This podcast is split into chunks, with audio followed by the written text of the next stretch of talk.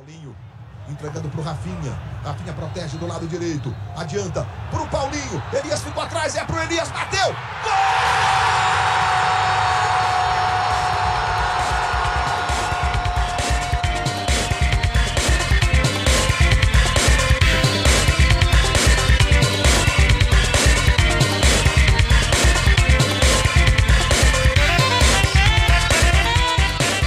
Seja muito bem-vindo à primeira edição do podcast do Armário da Bola, o blog que fala sobre camisas de futebol, história, política e muito mais. Meu nome é Gustavo Angeléias, tô aqui com o homem das camisas, Chico Freire. Chico, por favor, dê olá pela primeira vez à nossa audiência por áudio. Bom dia, boa tarde, boa noite, amigos e amigas. É, sejam bem-vindos. É, vamos, vamos contar histórias, vamos lembrar de momentos, é, cantar o, as canções que os bardos jamais esqueceram sobre os heróis improváveis, sobre os grandes momentos. Estamos aqui nessa função de bardos do, do, do futebol para não deixar morrer a história de quem fez história. É isso. Para quem caiu de paraquedas aqui, Chico, explica basicamente o que é o Armário da Bola e o que, que a gente está fazendo aqui. O Armário da Bola é meu projeto no meu blog. É, onde eu lembro de histórias do futebol quanto momentos. Eu tenho uma coleção grande de camisas de futebol, são mais de 300 que eu tenho aqui. E eu, duas vezes por semana, escolho uma camisa, conto a história dela, conto por que, que essa camisa é marcante, por que, que quem usou ela fez história. E agora, além de fazer isso por texto, vamos fazer isso para as pessoas ouvirem nossas lindas vozes.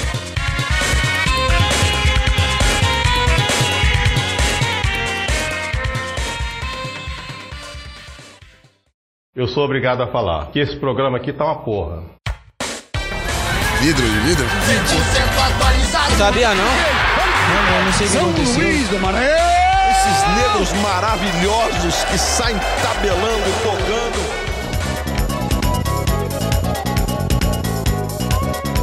Vamos começar então por um, um time, um título que é bastante marcante pra gente, pessoalmente, e pra essa geração do Flamengo, na minha opinião. Que a gente vai começar pelo Flamengo, nós dois somos flamenguistas, pra quem conhece a gente é, sabe muito bem disso. E é uma, um título importante porque é um título que começou a amizade entre mim e Chico. Pra Eu quem não ia sabe. falar isso, Pra quem não é. sabe, nós dois somos, somos muito amigos e esse título foi o começo dessa linda história de amor do príncipe Shah verdade. Jahan e da princesa do Barral. É, foi nesse, nesse campeonato, nessa corrida do Flamengo pelo título de 2013 da Copa do Brasil, que a gente começou a dar rolé junto e tal, e aí que a gente começou a ficar amigo, e é um, é um título simbolicamente muito importante para a torcida do Flamengo. Todo mundo que acompanhou esse título relembra com muito carinho. Mas antes, eu queria que a gente abrisse aqui um tempinho para falar sobre o contexto da época. O que, que, que você acha? O que, que você me diz disso? Eu queria fazer um rápido adendo, uma curiosidade, né? Porque o blog eu comecei em 2013, justamente no segundo semestre. É, E quando eu comecei o blog, quando eu escrevia no blog originalmente, esse título não existia. Olha que engraçado.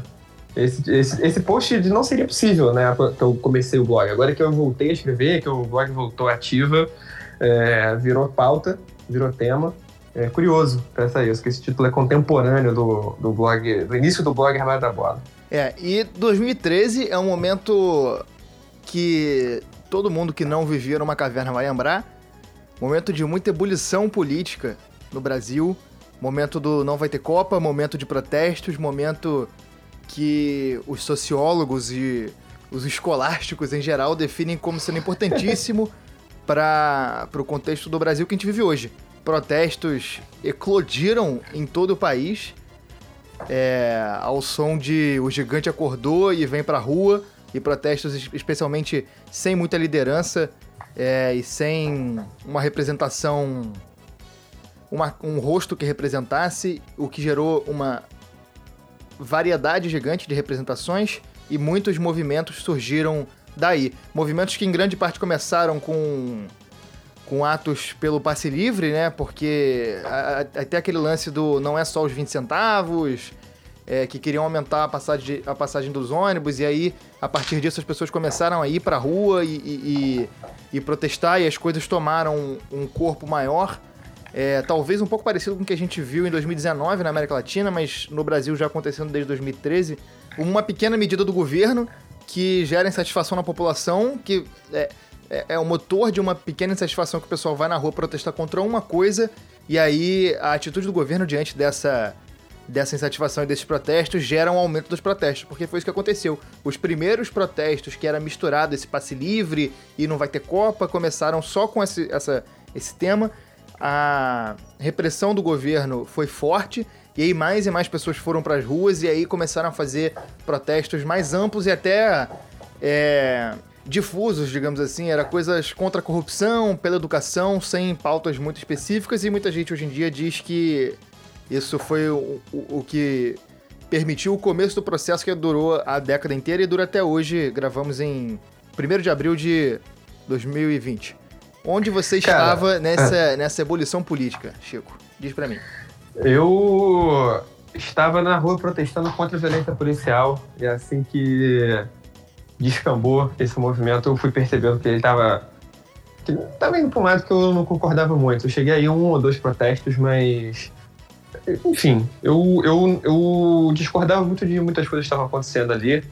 É, mas o que eu ia falar é que curioso que tipo assim é, esse movimento ele não fez ele não teve influência tipo assim ele teve influência no país obviamente mas ele a influência que, que esse, esse tempo teve no, nessa campanha do Flamengo foi total, totalmente inversa porque teve Copa em 2014 e um ano antes da Copa do Mundo teve a Copa das Confederações é, o Maracanã estava em obra e por conta da Copa das Confederações ele reabriu na metade de 2013.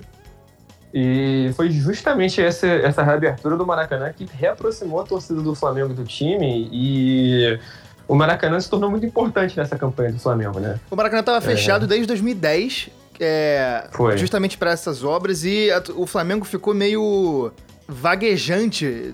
Isso aconteceu com mais força mais tarde. Vaguejante, belo elogio.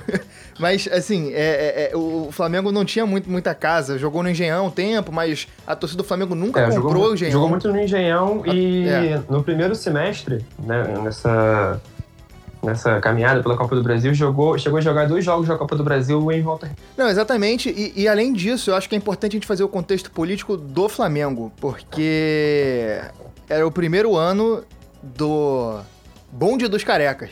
É, ele chegou aí para abalar as estruturas do, do rubro-negrismo e foi o primeiro ano de é, contenção de despesas. Eduardo Bandeira de Mello tinha acabado de assumir, logo vindo logo depois da gestão da Patrícia Morim, que foi uma zona completa, foi. Desastrosa. Desastrosa. Teve toda aquela treta do Ronaldinho Gaúcho, que o Flamengo deu uma grana absurda pro cara que não tinha e, e não pagou, e tinha Wagner Love, Thiago Neves, David, um time muito caro, e que o, o Bandeira de Melo chegou cortando tudo, demitiu todo mundo. Wagner Love mandou embora porque não tinha dinheiro para pagar o salário e, e, trouxe uma leva de jogadores é, emergentes, digamos assim. Uma galera vindo do interior paulista, uma galera vindo de, outro, de outros é, não teve figurão nesse time. O, o, os dois únicos caras. Tinha alguns caras um pouco mais consagrados, mas que nem todos chegavam. Não, não teve um cara chegando no auge, assim. Não teve uma contratação bombástica. Não. A gente teve o Carlos Eduardo, que foi uma grande aposta, que eu na época achei uma aposta válida, mas que se mostrou desastrosa. Teve o Elias também, que não tava. que vai ser um personagem importante desse, desse programa, mas que não tava muito em alta. Foi um time montado do jeito que deu e que na Copa do Brasil acabou funcionando, funcionando muito bem. Uh, o que aconteceu foi o seguinte: o, o Flamengo já vinha de muitas gestões muito complicadas, né? De, em termos de administração, de gestão, de em termos financeiros, vamos botar assim. É, e na gestão da Patrícia isso foi tudo muito acentuado, né? É, foi, foram três anos de zona, assim. Ela, ela assumiu com o Flamengo campeão brasileiro, Hexa, 2000, foi eleito no final de 2009, pegou 2010, 11 e 12. Foi uma época muito complicada financeira, financeiramente para o Flamengo, né? É, e o discurso do, desse grupo, chamava-se Chapa Azul na época, né? Era justamente de, de responsabilidade. Não era de assim, ah, não, a gente não vai gastar dinheiro. A gente vai gastar o dinheiro que a gente tem. E o Flamengo não tinha. Então, era assim, gente, primeiros anos a gente não vai disputar nada, a gente vai fazer um time modesto para não cair, vamos trabalhar para aumentar as receitas e no primeiro momento a gente vai precisar cortar a despesa. A primeira coisa, na primeira semana, não lembro se chegou a ser na primeira semana, mas foi em janeiro, foi no primeiro mês de gestão, o Flamengo devolveu o Wagner Love para a Rússia. O Wagner Love era o único jogador é, O único jogador. Vamos Ponto. colocar de nome, assim. Era o único jogador do Flamengo. Não tinha mais ninguém. Tinha ele e o. E o Deni. É. Então, o Deni tá lá desde, desde os seis jovens remadores, o Deni era o sétimo remador. O Wagner era o único jogador de nome do, do, do elenco e ele foi. só- O pessoal chegou, olhou e falou assim: cara, não tem como a gente pagar isso. Costuraram um acordo, ele voltou pra Rússia, que ele jogava na Rússia antes de vir pro Flamengo. Contra a vontade Os dele, ele russos- queria ter ficado. É, ele queria ficar. É, E ele tava jogando bem, isso que é pior. Ele tava jogando bem. Ele foi o artilheiro do time em 2012, assim. É, ele ele não tá- era o cara que, pô, é, fazia o Flamengo ser campeão, mas ele segurava uma bela de uma barra, fazia gols importantes. O Flamengo teve um desempenho menos ruim em 2012 por causa dele. E devolver o cara foi um, foi um recado. Foi assim, galera, a gente não tá brincando. A gente vai fazer o Flamengo pagar essa dívida. E eu queria fazer um, um, um comentário aqui que foi muito importante é, essa sinceridade dos dirigentes do Flamengo na época. E foi muito importante que a torcida abraçou de verdade essa causa. É. Porque, cara, todo flamenguista sabia disso. É, cara, não vamos ser campeão. A gente vai ter um time modesto para pagar a dívida e daqui a alguns anos a gente vai, ficar bem. A torcida acreditou nisso, a torcida abraçou essa causa, fez um movimento de, de aderir ao sócio torcedor, fez um movimento de ir no Maracanã para tipo assim, para gastar o dinheiro para apoiar o Flamengo, né? Claro, sem fazer maluquice, mas a torcida se engajou com essa causa é, e não, não abandonou assim, tipo, porque talvez fosse um time que se fosse montado em outra diretoria, que não tivesse esse discurso, seria muito vaiado, seria um time muito mais cobrado, mas a torcida deu uma folga para esse grupo que assumiu politicamente o Flamengo. E isso foi muito importante para ter tranquilidade para trabalhar e conseguir botar em prática essas ideias. Indo pro campo e bola, eu quero que você relembre aos nossos ouvintes quem foram os jogadores contratados para disputar o ano de 2013 com a camisa do Flamengo. Lembrando que, é, além do Campeonato Brasileiro, o Flamengo não tinha se classificado para Libertadores e a Copa do Brasil foi a primeira edição que ela mudou de formato. Que até então os times que iam para Libertadores não disputavam a Copa do Brasil. E nesse ano foi o primeiro ano que os times iriam disputar a Libertadores e a Copa do Brasil simultaneamente. Então a gente teve uma Subiu o nível da competição. é, subiu o nível da competição. Teve um acréscimo de times melhores, inclusive com o time que foi eliminado no- pelo, pelo Flamengo, que é o Cruzeiro, que era uma máquina esse ano, que foi campeão em 2013 e em 2014, com aquele time que todo mundo lembra, que era Everton Ribeiro, Ricardo Goulart. É, Era. Quem mais? Treinado pelo Marcelo Oliveira. Quem mais estava nesse time? Isso. O Marcelo Moreno chegou depois, da Goberto. É, O... Era um timaço. É. Fábio no gol, Dedé, Júlio Batista. Júlio Batista. Nossa, Júlio Batista jogou bem no Cruzeiro. Mas enfim, fala aí quem o Flamengo contratou esse ano para disputar o Brasileiro e essa Copa do Brasil, que já seria mais difícil do que o normal. Cara, o grupo do Flamengo, no começo de 2013, o Flamengo pegou, um, pegou reforços com um perfil muito claro, era tudo aposta. Contratou João Paulo, lateral esquerdo, contratou jogadores assim, é, de menos nome, é, como, como contratações definitivas, e trouxe por empréstimo dois, três, quatro caras ali que, que talvez dese- desequilibrassem que eram caras mais com, com experiência em, em, em clubes grandes do que caras propriamente campeões ou decisivos. É, foi o Carlos Eduardo, que tinha surgido muito bem no Grêmio alguns anos antes. Estava na Rússia, veio por empréstimo, E veio de ganhando lesão. um teto salarial. Teve uma 500 lesão que reais. deixou ele muito parado por muito tempo, que Foi. ju- justamente aí que era a aposta que o Flamengo fez, porque ele era um cara que ninguém sabia como ia conseguir jogar depois da lesão, e a gente hoje em dia sabe que ele não jogou nada depois da lesão. É, Elias, que tinha jogado no Corinthians, se destacou no Corinthians, foi para o Atlético de Madrid, estava no Sporting em Portugal, mas não estava com muito espaço lá. E trouxe ainda no começo do ano jogadores, assim, também estavam sem contrato, jogadores que vieram de graça. Foi o caso do Wallace, zagueiro. E o Flamengo começou o ano com esse time base de 2012, que era um time bem mais ou menos. Para a saída do Wagner Love, o Flamengo tinha no ataque um, um, um deus, um louco, um feiticeiro, um brocador, que era o, é, o Hernani, que era um cara muito conhecido mais pelos gols do que pela sua técnica, é, pelo seu carisma, né? Porque era um cara muito identificado com a torcida do Flamengo, mas nesse começo de ano ele ainda não, não tinha essa moral. Ele tinha chegado ali no meio de 2012, era reserva do Wagner Love. É, o Flamengo ainda tinha o Lee Edson em 2012, então o Hernani não jogava muito, entrou um joguinho ou outro. E ele acabou caindo de paraquedas com a saída do Love, um ataque ali no Carioca. E de, primeira, e de primeiro o Hernani passou longe de conquistar o carinho da torcida do Flamengo, assim, bem longe no começo da, da passagem dele. E aí, com essa saída do Love no começo do ano, ele ganhou a vaga no Carioca. E no Carioca ele começou a fazer uns gols. Ele começou a dar uma indicação de que, pô, esse cara aqui não é tão ruim, não. Esse cara aqui pode ser útil. Só que o Flamengo foi muito mal no Carioca. Foi muito mal. O Dorival Júnior saiu, pô, também por corte de salário. E entrou o Jorginho, não conseguiu fazer o time jogar nada. O Flamengo foi muito mal no Carioca, foi, foi eliminado na semifinal da Taça Guanabara pro Botafogo. Não se classificou pro mata-mata da Taça Rio. O Flamengo nem, não pegou nem, nem semifinal de Taça Rio. E o Jorginho, pô, balançando no cargo. Nesse tempo, a única coisa boa que aconteceu foi vitória sobre o Remo. O Flamengo ganhou de, de 1x0 e 3x0. Inclusive, o primeiro jogo, o Mangueirão, quem fez o gol foi o Rafinha. 3 de abril. Flamengo estava claudicando já no, no Campeonato Carioca.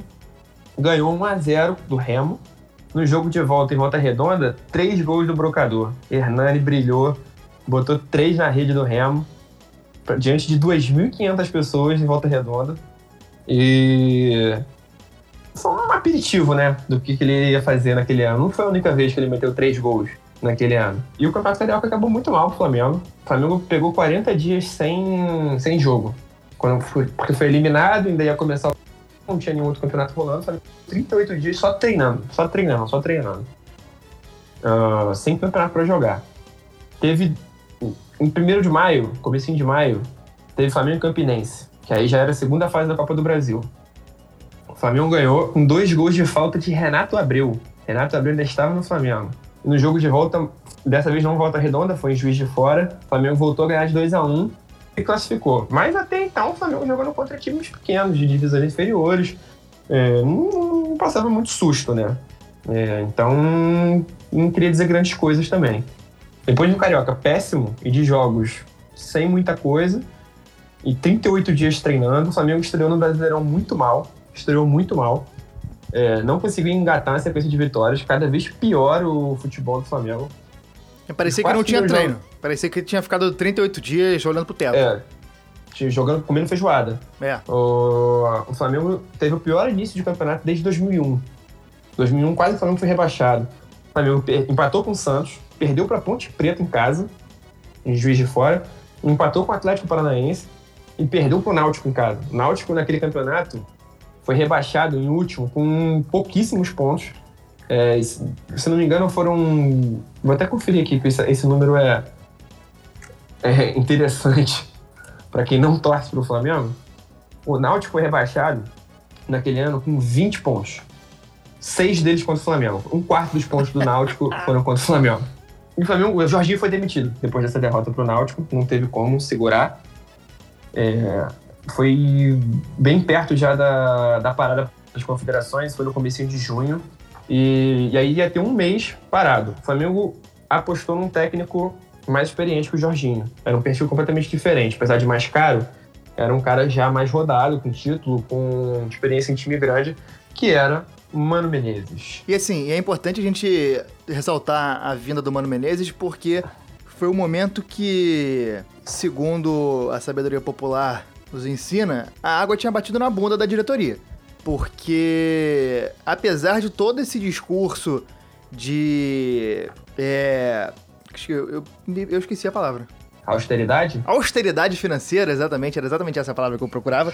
Depois de todo esse momento, é, a única coisa que o Flamengo precisava fazer era se manter na primeira divisão. Acabou, não podia ser rebaixado. E aí, o Flamengo foi fazendo testes ali, testes aqui, trouxe caras mais baratos para comandar o time, só que chegou um momento que eu fiquei, precisava ter uma resposta, e a resposta foi o Mano Menezes. É, é um técnico que tinha saído da seleção brasileira, então era um cara que estava com, com uma certa moral.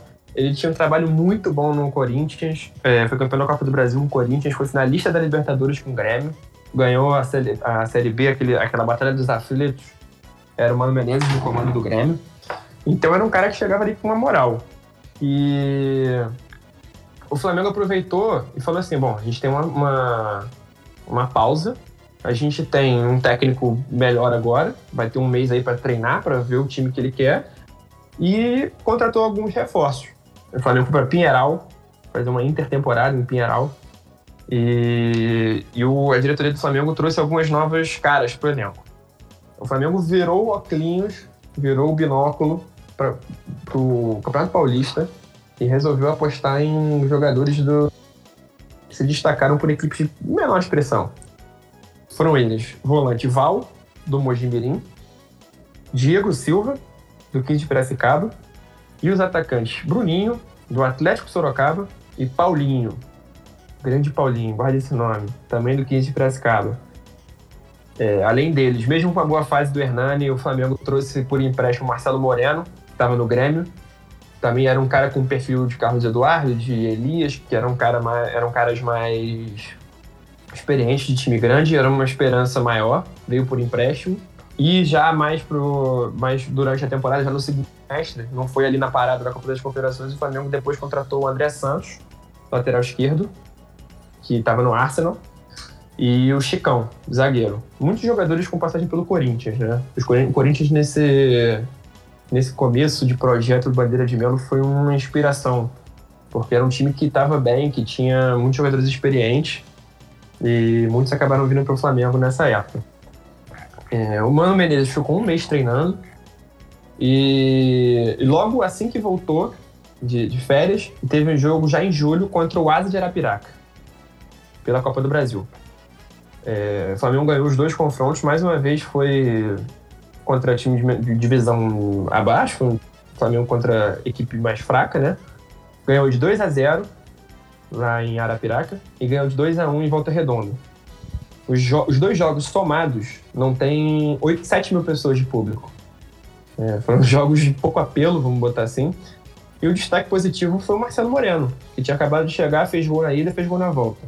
E aí vem o aquele que é o ponto de virada do time no ano, mas que não seria o, meio que o momento final, não seria a gente tem esse jogo que ele é simbolicamente muito importante, mas depois a gente tem muita coisa que acontece ainda para esse elenco e para esse título da Copa do Brasil, que foi o jogo, que foi o confronto entre Flamengo e Cruzeiro.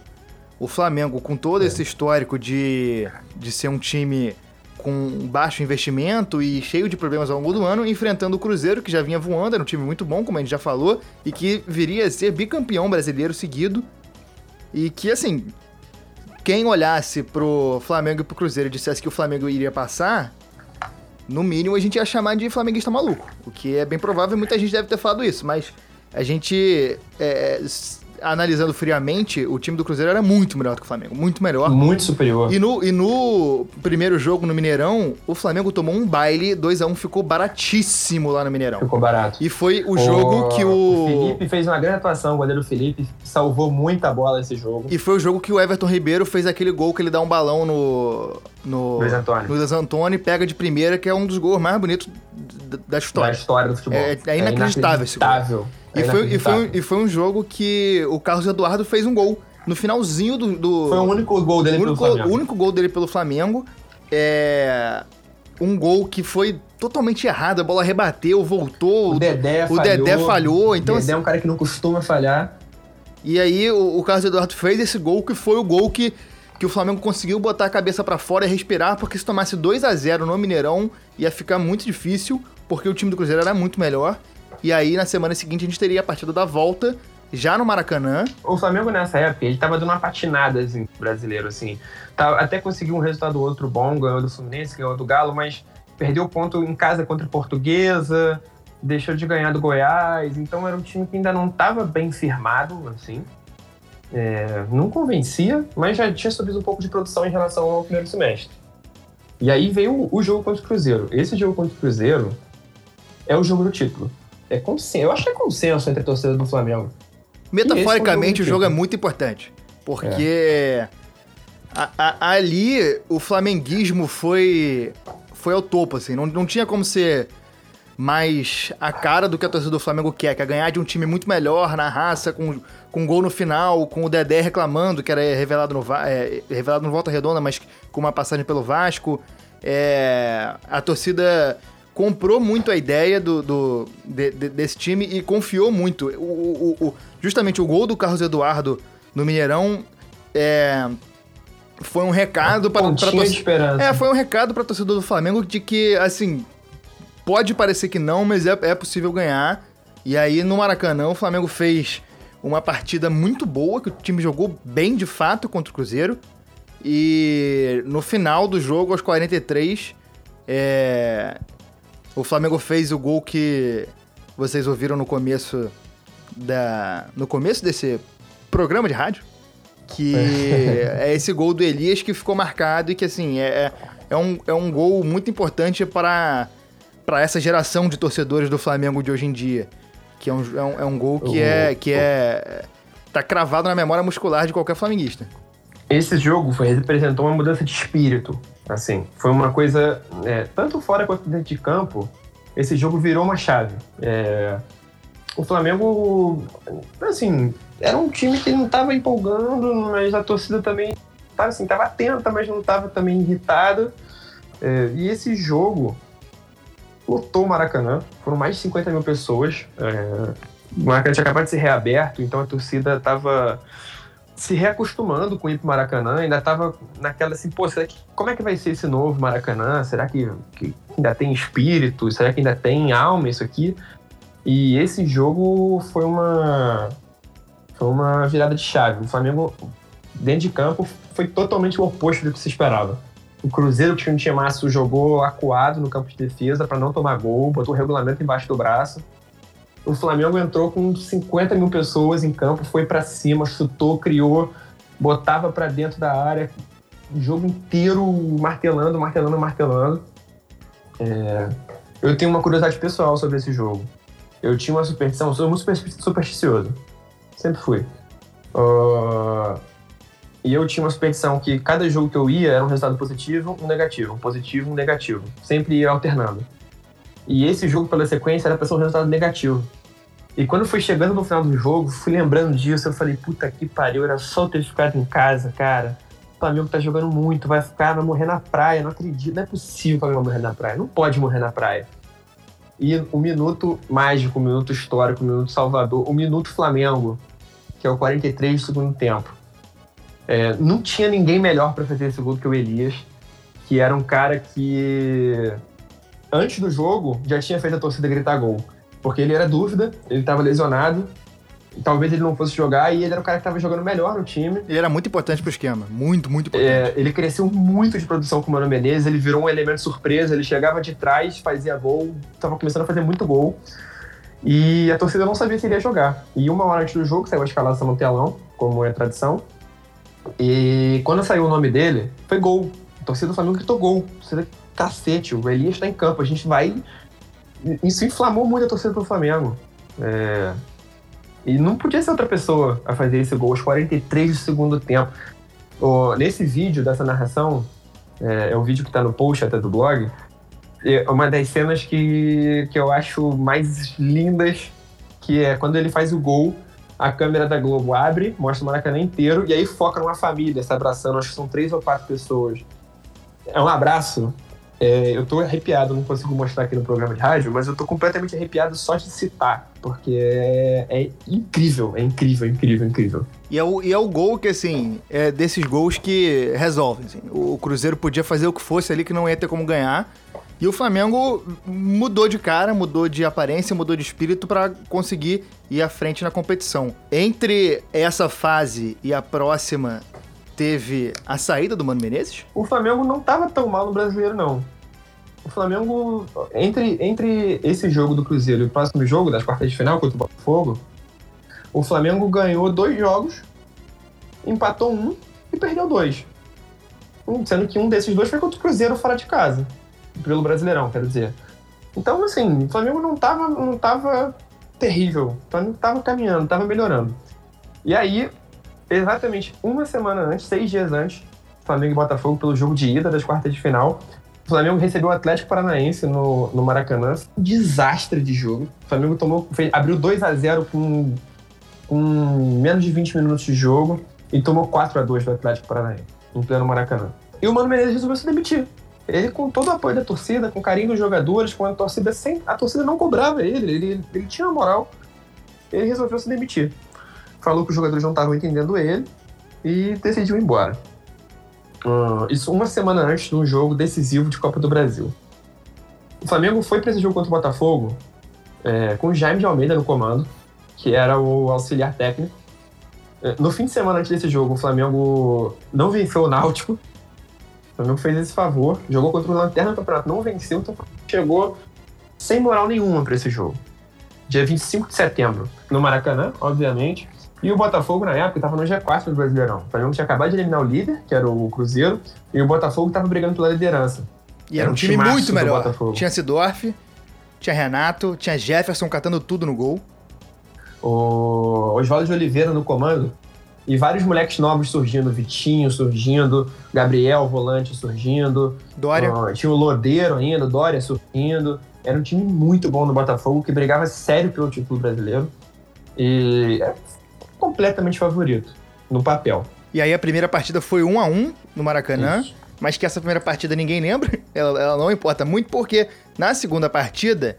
É. É, que, foi um que, que aí realmente nem o mais otimista dos flamenguistas imaginava isso. Que foi aniversário do Léo Moura. O Um mês depois. Um mês depois, é verdade, teve um um mês inteiro de, de diferença aí, Foi. porque tava ne- nessa coisa de ajeitar o calendário pra Copa do Brasil, pra esse novo formato da Copa do Brasil, e um mês depois o Flamengo foi jogar no, no dia do aniversário do Nel Moura. É, cara, eu, eu tenho certeza que tem gente que imaginava que o Flamengo ia passar, mas não dessa forma. É, o Flamengo meteu 4 a 0 no Botafogo, com três gols do Hernani, falha do Jefferson, que não falhava nunca. É, gol de pênalti do Léo Moura, no dia do aniversário dele, com a torcida cantando parabéns pra ele. E a partir daí foi, O- foi difícil segurar. O, o Flamengo tinha subido um pouquinho de produção no Brasileirão com o Jaime. O Jaime acabou sendo efetivado, porque o Flamengo não conseguiu buscar uma outra opção ali para assumir o time. O Jaime, importante falar, ele foi jogador do Flamengo, o pai dele foi jogador do Flamengo. E é uma família com uma ligação histórica com o clube, mas ele não era um cara Brilhante. ele não, ele não tinha experiência de técnico. Ele era um cara que estava ali na comissão técnica, entrou para tapar um buraco e conseguiu motivar os jogadores. Jogador, muito parecido com a história do Andrade em 2009.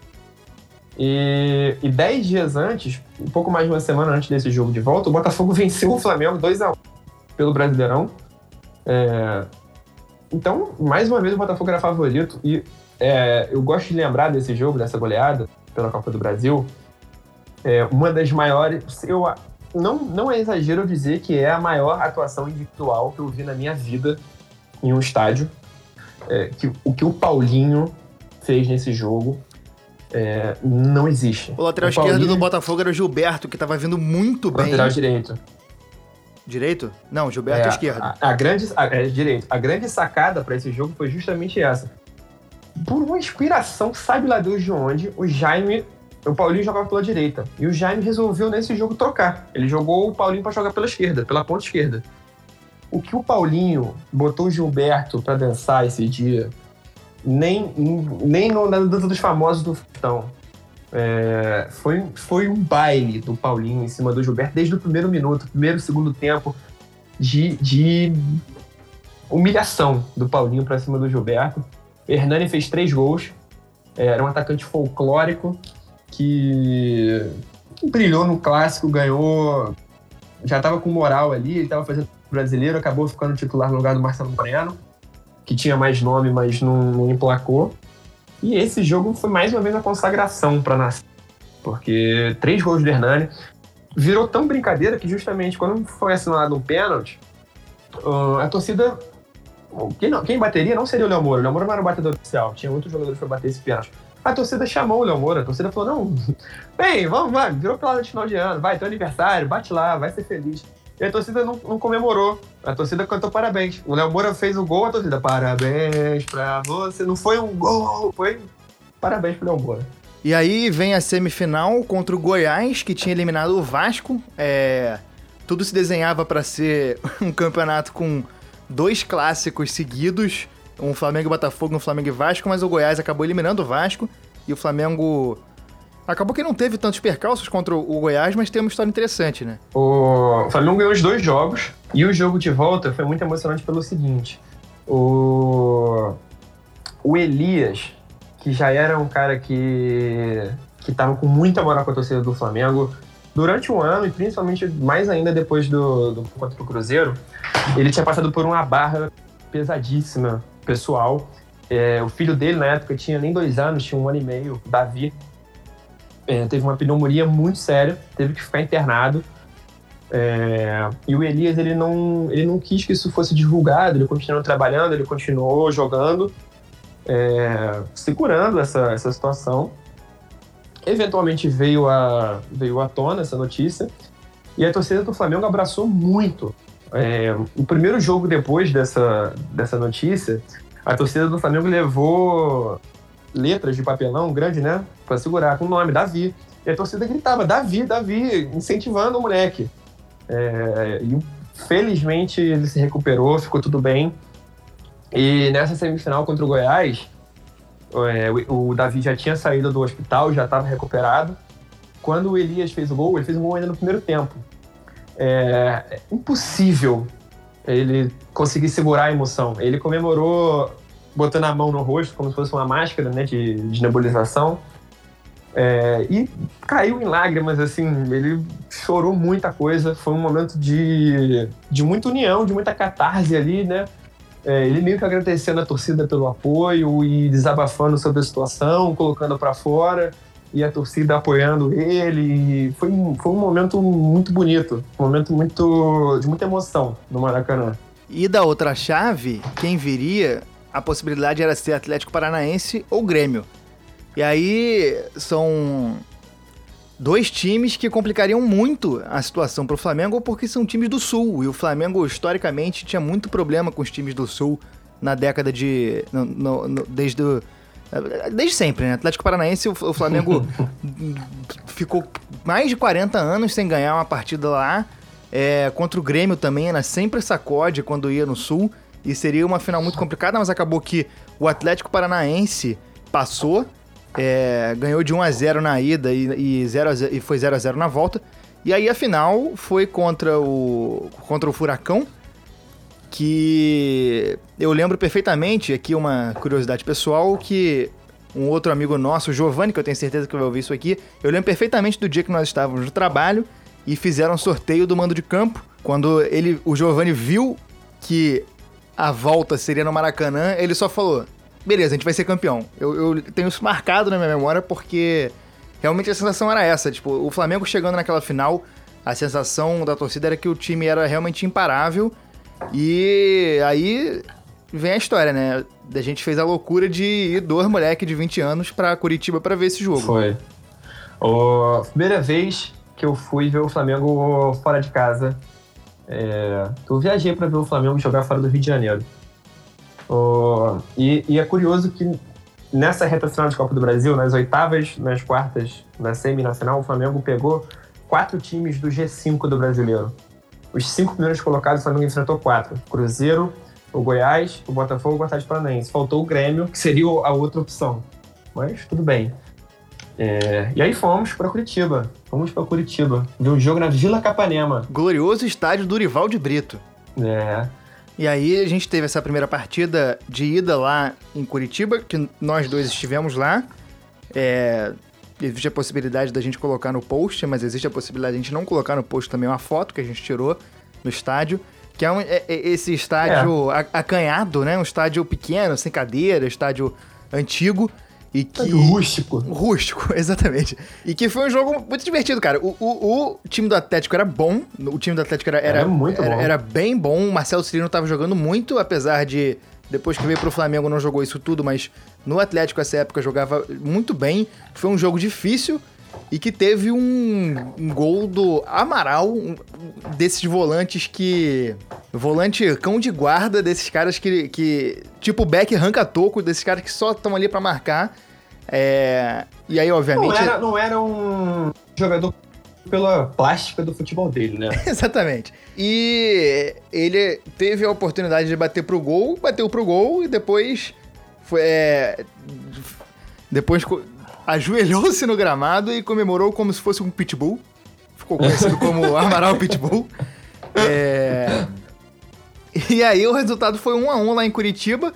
Depois do jogo, o clima era de total euforia, porque empatar 1 a 1 é, no, na região sul do Brasil pro Flamengo é uma Não, vitória. o Flamengo não perdeu. É. É. isso, assim. A expectativa era: Flamengo, perca de 1x0 ou 2x1, perde de pouco, arranje um golzinho lá no sul e a gente vai resolver no Maracanã. E o Flamengo não só não, per, não, não perdeu de pouco, como não perdeu. É, e- e, e depois do jogo, uma curiosidade aí que a gente se safou de apanhar, porque a gloriosa Polícia Militar do Estado do Paraná, comandada pelo governador Beto Richa, que tinha acabado de massacrar é, protestos de professores, fez uma coisa que eu até hoje não entendo o porquê que fizeram isso. Eu só consigo imaginar que tenha sido má fé, mas que liberaram a torcida do Flamengo para sair antes da torcida do Atlético, do Atlético Paranaense. Então a torcida do Flamengo inteira saiu, foi para um, pra um lado, o pessoal saiu do estádio e foi todo mundo pro lado direito e, e pra caravana. Eu e Chico fomos, fomos pro lado esquerdo. Dez minutos depois, liberou-se a torcida do Atlético Paranaense, os caras deram a volta e bateram na torcida do Flamengo. foi Então, cenário de guerra. é, a gente deu, Ah. deu uma sorte porque a gente conseguiu se safar dessa, mas viemos eu e Chico do, de Curitiba com um resultado positivo na mala, Embaixo do braço. embaixo do braço, pra ir pra Oh. final e, e ter aquela catarse que foi o jogo final.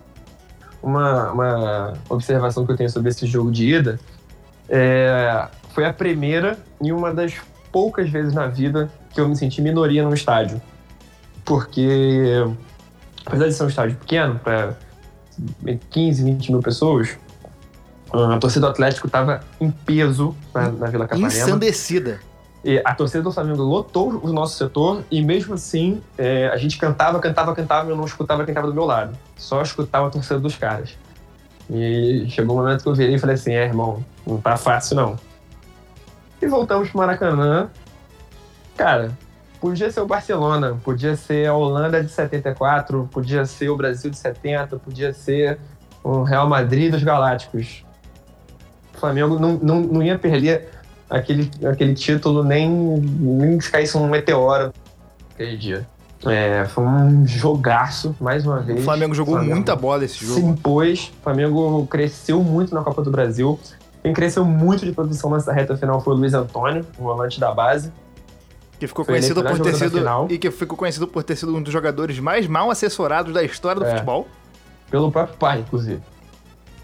É, Ele cresceu muito de produção, ele ocupou a ponta direita que era do Paulinho, o Paulinho se achou na ponta esquerda, Hum, nunca mais parou de jogar bola, nunca mais dibrar.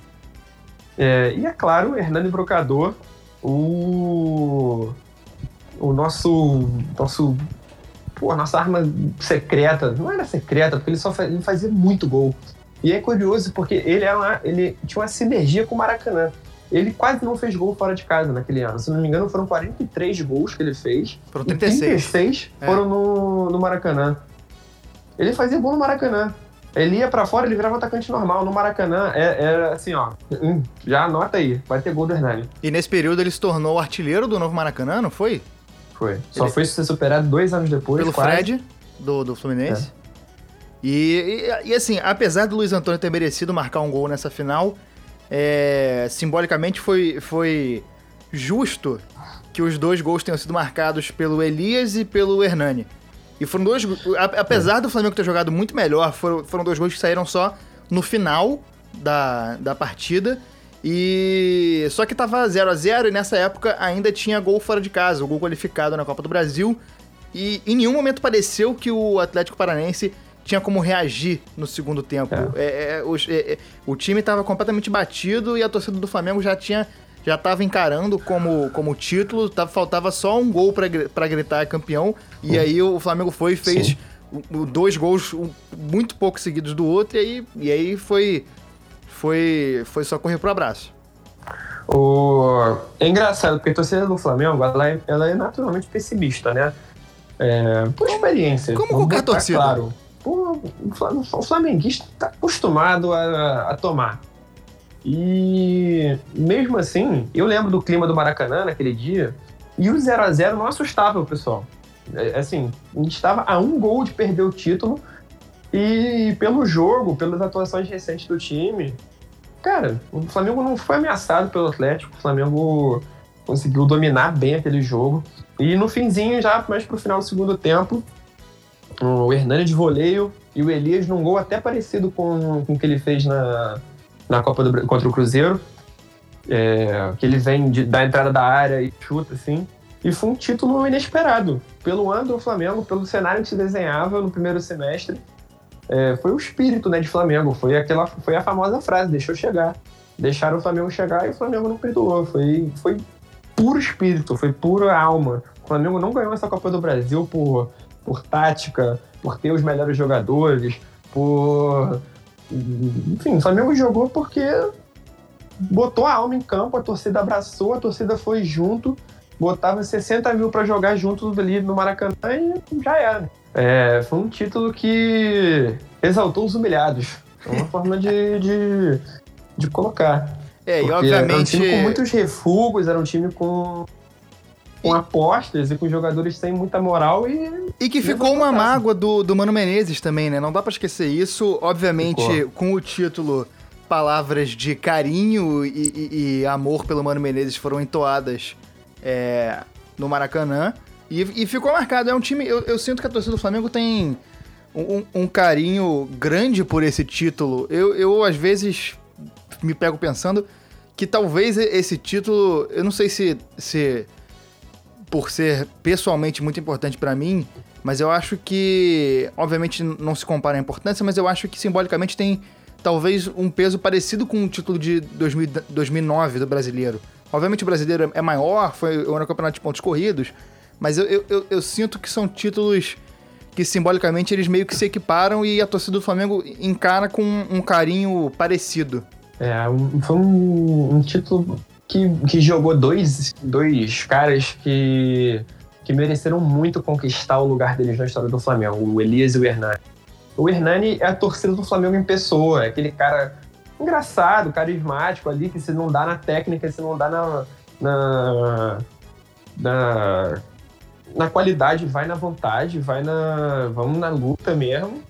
É um cara que veio do interior da Bahia, é um cara que, rodou, rodou, rodou e virou ídolo do Flamengo. Ele, cara, ele, poucos jogadores simbolizam a torcida do Flamengo como, como o Hernani Brocador. E o Elias, que foi um cara que respeitou muito o Flamengo, foi um cara que botou a experiência dele, que veio para o time numa situação ruim, é, matou no peito, botou a bola no chão e jogou, e deu raça e deu sangue, e aguentou com o filho dele e caiu nas graças da torcida muito merecidamente com futebol e com cabeça e brilhou nos momentos mais importantes, né? É. São dois caras que marcaram o nome deles com, com muito merecimento. E a gente vai encaminhando agora pro final desse primeiro programa do, do Armário da Bola, do primeiro podcast do Armário da Bola. É importante ressaltar que isso aqui não é um podcast sobre o Flamengo, esse foi o primeiro. a gente acabou sendo um pouco levado pela emoção, como quem ouviu é, pode ter percebido, mas a gente tem vários outros programas engatilhados sobre diversos temas, e inclusive temas, é, times e, e, seleções que a gente vai falar com um pouco não, mais de distanciamento. É, não, Isso é importante. Não tem rivalidade do mal, não. Aqui eu tenho carinho por. Por tenho muito respeito por, pelos outros times do Brasil, não tenho nenhum tipo de problema. Com... E, no eu... futuro eu contarei histórias de times também de que é, não sejam Flamengo. E, e, a ideia é a gente falar justamente de times que a gente admira e times que a gente é. gosta, que a gente gostou de acompanhar e que a gente sente que são times importantes e justamente é eu é justamente essa meio que a ideia do blog, né? Falar sobre, falar um pouco sobre política também, falar um pouco sobre tudo, sobre tudo que envolve o futebol e a gente escolheu esse esse... Sobre o futebol não só como esporte, mas também como fenômeno cultural. É, cultural, social, tudo, porque essas coisas não, não conseguem ser dissociadas.